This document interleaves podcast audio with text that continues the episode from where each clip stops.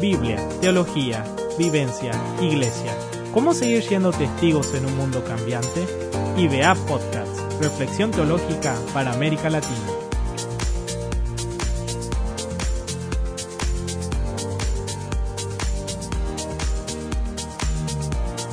Bienvenidos a IBA Podcast. Esto es un espacio de reflexión teológica para América Latina. Mi nombre es Kevin Galeano. Sean muy bienvenidos a otro episodio más. Y está con nosotros eh, mi compañero Juan David Castro. ¿Cómo estás? Hola Kevin, un gusto volverte a saludar nuevamente. Muchas gracias Kevin otra vez por estar aquí con nosotros. Damos la bienvenida a cada uno de ustedes, nuestros oyentes, por estar ahí fielmente con nosotros. Vamos avanzando con nuestros episodios.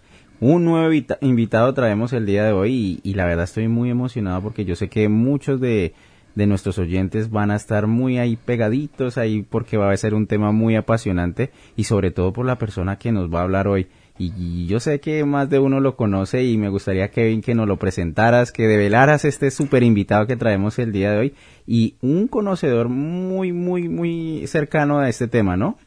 Así es, Juanda, realmente un tema muy interesante. Vamos a hablar sobre la alabanza y la adoración, o sea, una conversación sobre la música y la teología, ¿verdad? Un tema muy, muy, muy, muy pertinente para nuestra alabanza, ¿no? Y así es, y hoy invitamos a un pastor que, que, no solamente tiene formación teológica, sino que también es músico, ¿verdad? Sí, sí. No, no es algo solamente teórico, sino que ha vivido haciendo ya esto varios años. El pastor Tomás Villalba, mejor conocido como Chito, por, por mucho, por cariño eh, Chito o, Tomás, bienvenido, ¿cómo estás? Súper bien, es un placer gigantesco estar con ustedes. Kevin, Juan David, y por este medio a todas las personas que nos están escuchando, un gran placer poder hablar de este tema que nos apasiona y que de verdad es muy necesario tocar esto eh, por la necesidad que actualmente estamos, ¿verdad? Mm. En donde tenemos que hablar de todo para todo y que, valga la redundancia, todo tiene que crecer. Así es, realmente un tema importante. La música es un elemento muy presente en la iglesia. Y quisiera arrancar por esto, eh, Tomás. Tomás o Chito, ¿cómo, ¿cómo te vamos a decir? Igual, igual. Eh, Chito está lindo porque la mayoría me conoce como Chito. el nombre de cariño. ¿Y cuáles son algunos mitos que de repente algunos cristianos tienen referente a la música en general? Realmente dentro de la iglesia, ¿verdad? Juan David, Kevin, hay algunos mitos que se han a lo largo del tiempo transformado incluso en, eh, leyes o miedos dentro de la iglesia.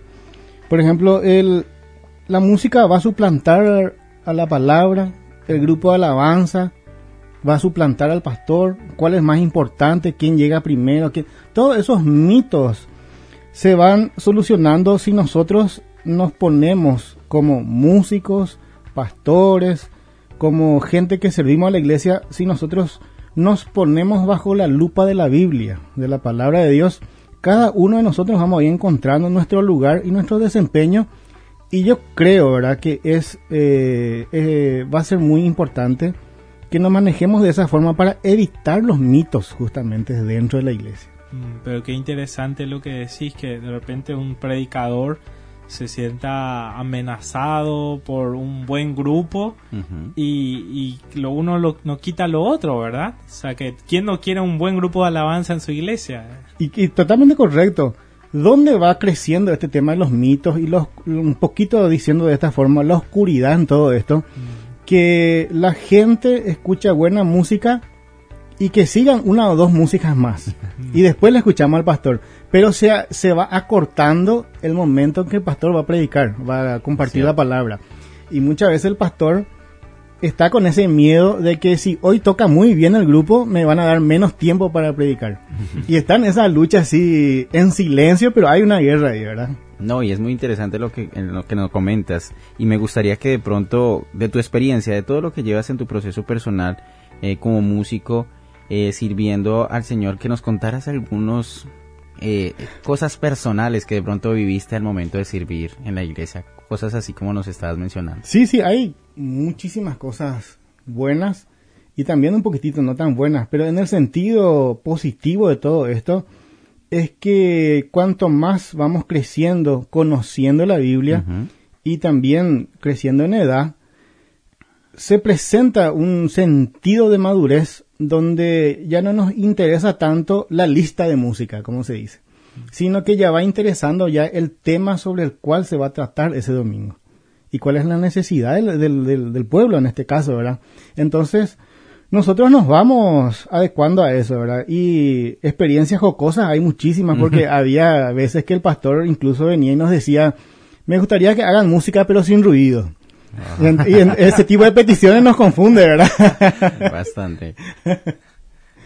No, realmente eh, debe haber un montón de experiencias, pero eh, siempre se dice que la adoración o la alabanza, ya la música en la liturgia, en el culto, tiene una función pedagógica, ¿verdad? Que, que enseña un poquitito la doctrina que creemos. ¿Cómo ves este punto?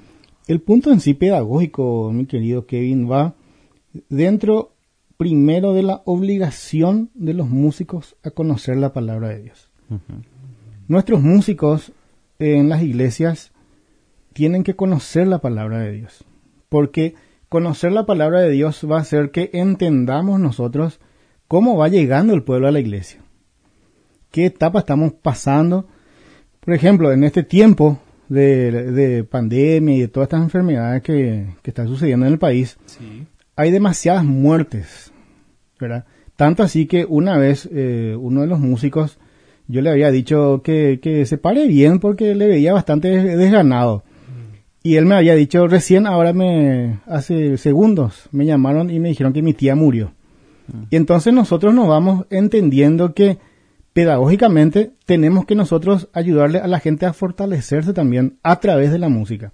Así como el pastor hace con la Biblia, con la palabra, nosotros con la música, eligiendo cosas que le ayudan a crecer a la gente, ¿verdad? Esa es la parte, sería la parte pedagógica que es no una opción, sino yo llamaría una parte obligatoria del grupo alabanza, de involucrarse con la gente. Pienso nomás, ahora que mencionas esa anécdota, que así como el predicador tiene un llamado específico que, que implica integridad y compromiso, también el músico como, como siervo de Dios, ¿no? Que implica un llamado y un compromiso, que no es solamente tocar, sino comprometer tiempo, eh, energía, en muchos casos dinero, inclusive, a eso.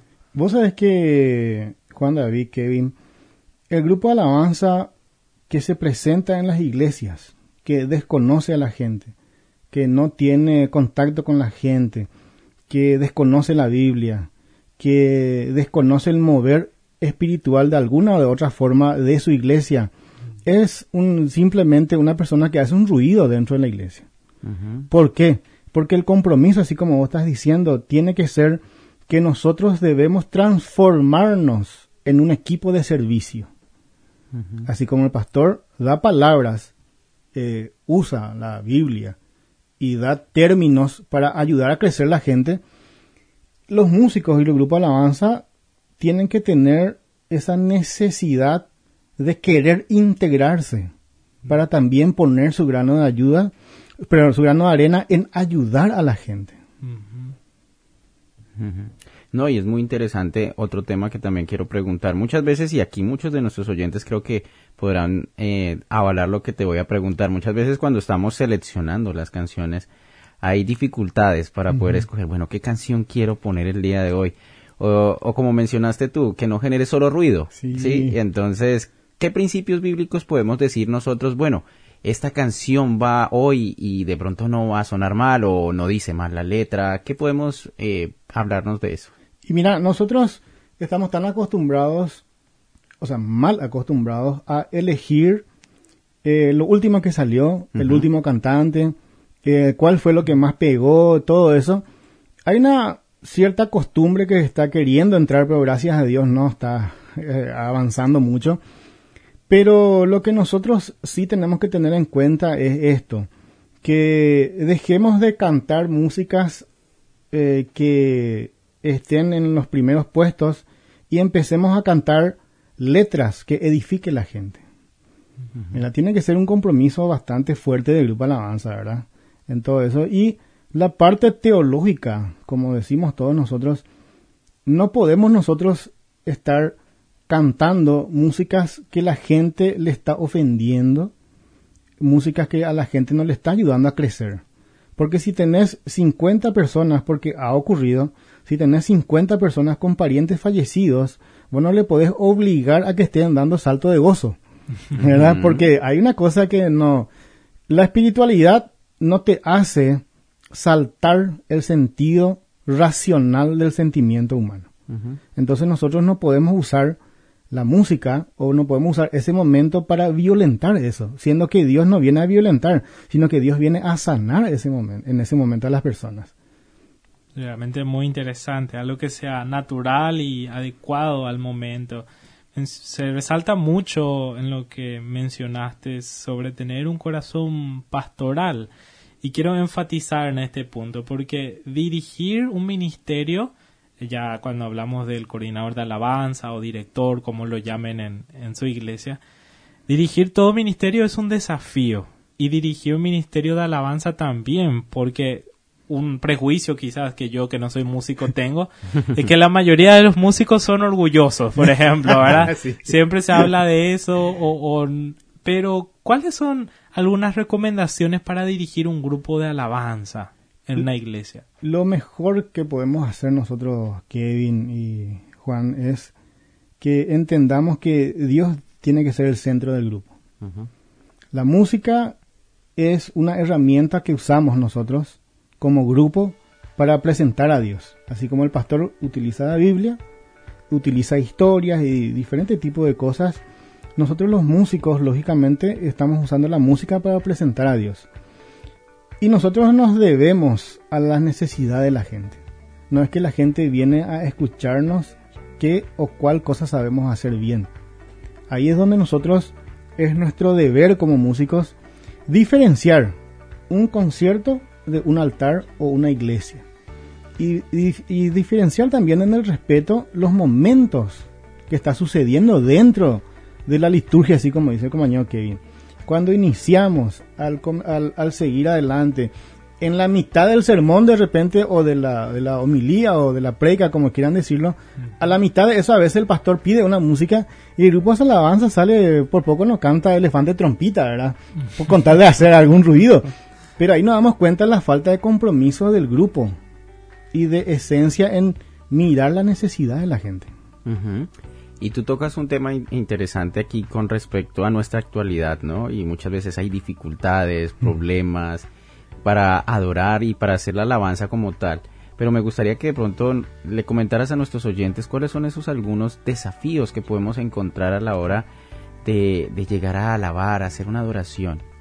Uno de los más grandes desafíos que yo creo que tenemos en la actualidad, como estamos tan sumergidos, incluso invadidos por la imagen dentro de la iglesia, nosotros es despojarnos del cómo yo me veo cantando o cómo la gente me ve cantando. Nos preocupamos de muchísimo por la puesta en escena y nos olvidamos de nuestro propio corazón. Mm. Donde nosotros mismos muchas veces como músicos necesitamos sumergirnos en la alabanza y en la adoración para así poder nosotros también demostrarle a la gente que somos igual. Y un punto en, este, en esta pregunta que súper importante que hizo Juan es entender esto, que en el momento que inicia la alabanza, la adoración, inicia la música dentro de la congregación, tenemos que tener en cuenta que delante de Dios todos somos iguales. Que no es que el grupo de alabanza está superior a la gente y que la gente si hace lo que dice el grupo de alabanza va a estar bien, sino que nosotros debemos entender en ese momento que la Biblia mismo dice, Dios habita en la alabanza de su pueblo. Y donde Dios habita no hay nadie mayor que Dios. Entonces, ese momento que cuando apenas inicia la música, si nosotros como grupo alabanza, como músicos y como congregación manejamos el concepto de que todos somos iguales delante de Dios, nuestras actitudes van a cambiar. Así es, realmente son comentarios muy precisos y específicos. Y quiero hacer referencia a al tema de componer, porque mm. no todos tienen esa habilidad o, don, pero hay ciertas personas que Dios sí le ha regalado eso y creo que pueden aportar mucho a la iglesia en América Latina. ¿Y cómo pensás que la iglesia, o en este caso el líder de alabanza, en caso que él no tenga esa habilidad, puede acompañar este proceso de como iglesia empezar a crear nuevas canciones? Sí, hay, hay un ejemplo, por ejemplo, eh, que me, que me está viniendo ahora que me hablaste de esto, que también a mí me, me tocó vivir, es que el líder del grupo Alabanza pedía eh, ideas. Cuando encontramos una adoración con dos estrofas nomás, y se repetía seis veces esas dos estrofas, entonces el pastor de ese entonces establecía las dos estrofas y después pedía ideas a otros músicos que podríamos agregarle a esas músicas, ¿verdad? Y sucedió en un tiempo que la gente empezó a leer demasiado, muchísimo la Biblia para poder aportar algo con sustancia dentro de cada música. Tanto así que llegamos a cantar músicas donde la gente pensaba que era la adoración original, pero no se da cuenta que era la letra del hermano que estaba sentado allá, que era el encabezado o la introducción de la idea de Lugier sobre esa adoración o sobre esa alabanza. ¿Y qué pasó con nosotros que nos dimos cuenta que esto que está preguntando Kevin es un recurso, yo creería en este tiempo, obligatorio para los grupos de alabanza? Poder aportar algo a lo que están escuchando o cantando.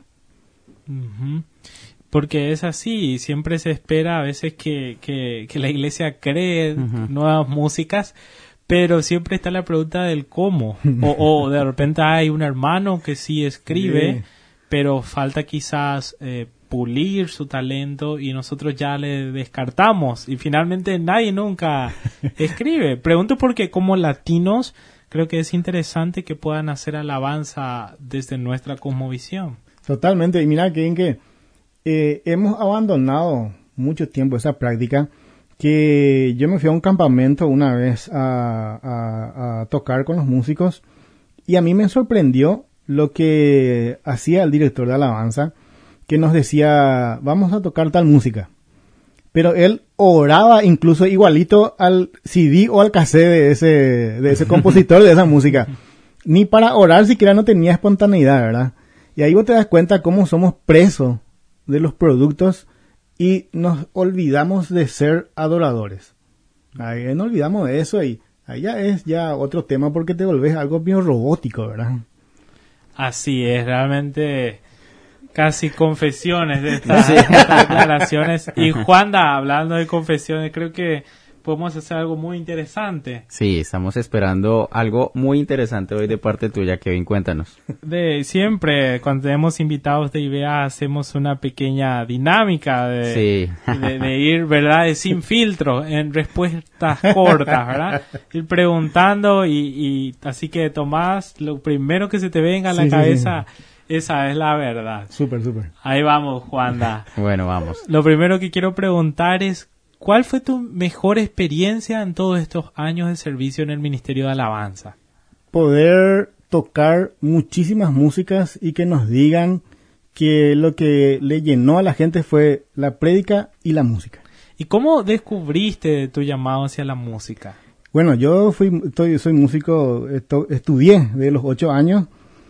Mi llamado fue quería servir en la iglesia. Quería servir. Y como sabía hacer música, me tocó hacer música, ¿verdad?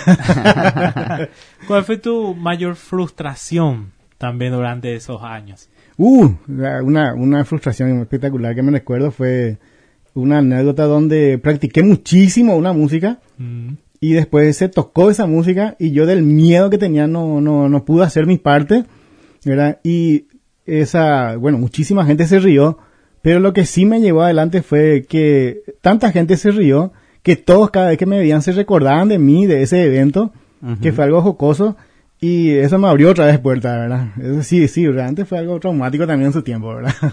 Bueno, ya me quiero hacer una pregunta aquí también. Sí. Eh, ¿Cuál sería tu instrumento musical favorito? Sí, toda la vida, la percusión, la batería, toda la vida. Ok. toda la vida. Así es. Chito, ¿cómo ves el, apoyo de los pastores a, a los músicos? Yo realmente, Kevin, veo algo que está iniciándose en este tiempo, que es la preocupación teológica de los pastores hacia lo que es el grupo de alabanza. De los pastores para instruir al grupo de alabanza. De los pastores para compartir con el grupo de alabanza. No es más esa competencia de quién tiene mejor tiempo o más tiempo o mejor atención, sino que esa preocupación de los pastores en reunirse con el grupo de alabanza y estudiar la Biblia, ¿verdad? Eso es una de las cosas que va a abrir y va abriendo caminos dentro de la iglesia. ¿Y cómo te sentís al formar también nuevos músicos? Que así como un predicador forma nuevos predicadores, ahí se hace el rol de formar el relevo. Sí, es, una, es un compromiso, Kevin, porque en este tiempo donde es muy frágil el, el nivel de compromiso de las personas, yo veo que la necesidad más que con ellos hablar sobre música, porque estamos en el tiempo que todo es fácil. Vos das un clic en la computadora y ya te enseña un profesor música, ¿verdad? Entonces yo veo que el compromiso real que tenemos nosotros es que ellos sean instruidos en la palabra, que puedan cantar y, tocar con entendimiento. Yo quisiera hacer una pregunta y, y va muy orientada de pronto a nuestros líderes y pastores que de pronto están oyéndonos. Y muchas veces está ese dilema de saber escoger quién es el que debe conformar el grupo de alabanza. No sé, ¿qué podrías recomendarnos, o sea, para nuestro pastor o nuestro líder que de pronto está en este momento, bueno, ¿qué hago? ¿Cómo empiezo a conformar mi grupo de alabanza? ¿Qué, qué elemento me es, digamos, óptimo o lo mejor para poder seleccionar un grupo de alabanza? Sí, esa pregunta, esa pregunta sí es difícil, pero atender esto. Yo voy a dar esta respuesta de mi punto de vista. A mí me gustaría, porque yo también hago así, que la música, o sea, perdón, la gente que esté sirviendo en la música, sea gente que esté dispuesto a servir. Si es músico, es músico. Y si no es músico, se le enseña música. Pero si no tiene un corazón de servicio, si no tiene un corazón de querer ayudar a la gente, eh, aunque sepa hacer música, eh, va a durar poco, no, no, no va a servir, como se dice, ¿verdad? No va a servir. Lo esencial es que tenga un corazón de servicio. Lo demás son herramientas que se van aprendiendo por el camino. Y finalmente una pregunta que nadie quiere hacer, pero a, todo el mundo tuvo que lidiar. A esas personas que mencionaste, que tienen un buen corazón, mucha pasión, pero ninguna habilidad en la música. Y es casi una espina más o menos en el talón ahí en, en el ministerio y el pastor o el líder de la alabanza no sabe cómo decirle, pero está queriendo sacarlo, invitarle a otro ministerio. ¿Qué hacemos con ese hermano? ¿Cómo le transferimos a otro departamento? Y una pregunta, o sea, una respuesta sencilla a todo esto, ¿verdad? Porque es un tema bastante complejo el trato con las personas para que no, no se desanime y todo eso, es que como grupo de alabanza nosotros tenemos que entender que somos una herramienta dentro de la iglesia. Si a mí no me sale la música, yo puedo servir en otro lado. Si de repente yo no sé cantar, pero sé hablar muy bien, yo puedo coordinar los cultos, pero coordinar de una forma que lleve la esencia de la prédica y de la música ya. Entonces, no va a ser muy difícil que una persona salga de este grupo o salga del otro grupo si el enfoque es servir a la iglesia realmente muy interesante. ¿Y cuál sería un consejo final para esos líderes que están sirviendo ahí en su iglesia local, desde la alabanza? Sí, señor, un consejo final para que podamos cerrar todo esto. Es grande, ¿verdad? Pero que nosotros sepamos muchísimo más de Dios que de la música. Porque tu nivel musical va a crecer al nivel que vos le conoces a Dios. Bueno, Muchas gracias, eh, Chito, la verdad. Yo sé que esto es un tema bastante amplio. Y bueno, Kevin, no sé si tengas algún anuncio que darnos en esta tarde. Sí, así es, algunas noticias de la gran familia de IBA, que se acerca en octubre un evento de vivir el IBA presencial. Personas que están interesadas en conocer más el Instituto Bíblico Asunción pueden inscribirse en nuestra página web y ahí están todos los detalles sobre este evento. Bueno, muchas gracias Chito nuevamente por aceptar nuestra invitación. Muchas gracias amigos, gracias por escuchar nuestro podcast. Les recordamos que, como Kevin estaba manifestando, pueden seguirnos en todas nuestras redes sociales. Allá van a encontrar muchísima información sobre todos nuestros contenidos en Facebook, en Instagram como Instituto Bíblico Asunción, en Twitter como arroba teología IBA y explorar todos y cada uno de los recursos que allí se encuentran. Muchas gracias amigos, hasta un próximo capítulo. Adiós, adiós.